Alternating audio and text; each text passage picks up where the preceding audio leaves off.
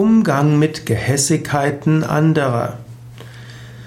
Es mag vorkommen, dass jemand in deiner Umgebung öfters Gehässigkeiten von sich gibt, sei es gegen dich gerichtet oder jemand anders. Hm, so zwischendurch sagt er etwas, äh, ja, du bist ja immer schlecht drauf oder ja, das hast du schon vorher gesagt. Mit dir zusammen, wenn man dich in einem Meeting hat oder wenn man sie in einem Meeting hat, muss man mit so etwas rechnen. Also so kleine Gehässigkeiten, die einen manchmal stark treffen können. Wie gehst du damit um? Die souveräne Weise wäre, es gar nicht zu bemerken. Hm, irgendwo aufrecht zu sein, souverän zu sein, zu lächeln, dann prallt das an dir ab und eventuell prallt es auf den anderen zurück.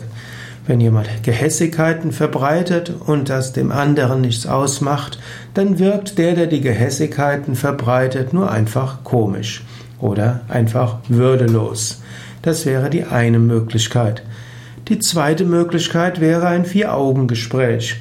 Das heißt, danach dem Menschen irgendwo zu sagen, hm, dass diese Art der Kommunikation hm, du das nicht so magst und dass das auch nicht hilfreich ist. Dass ihr eigentlich gut zusammenarbeiten könnt und dass es wichtig wäre, dass man zusammenwirkt, zusammen etwas tut und dort nicht vor anderen dort mit Gehässigkeiten umgeht. Eine dritte Möglichkeit wäre, Gehässigkeit schlagkräftig zu begegnen.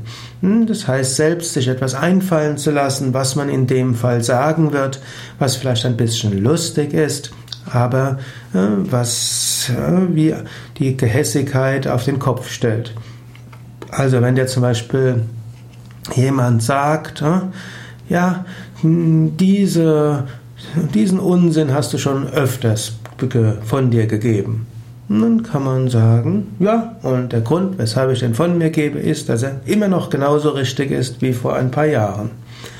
Und so kannst du schlagkräftig auf das eine oder andere äh, dort hinweisen. Oder du könntest sagen, ja, und ich mache immer Vorschläge und du gibst immer Gehässigkeiten von dir. Das ist halt der Unterschied zwischen uns beiden.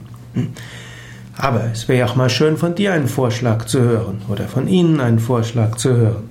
Wenn man muss wissen, Schlagkräftigkeit wirkt vielleicht gut oder Schlagfertigkeit wirkt vielleicht erstmal gut, du kannst damit punkten, aber es wird nicht dazu beitragen, dass der andere freundlicher zu dir ist.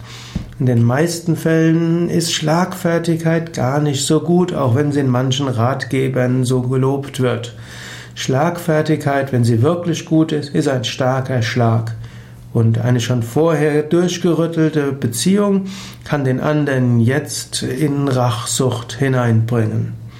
Am klügsten entweder ignorieren oder im Vier-Augen-Gespräch darauf hinweisen.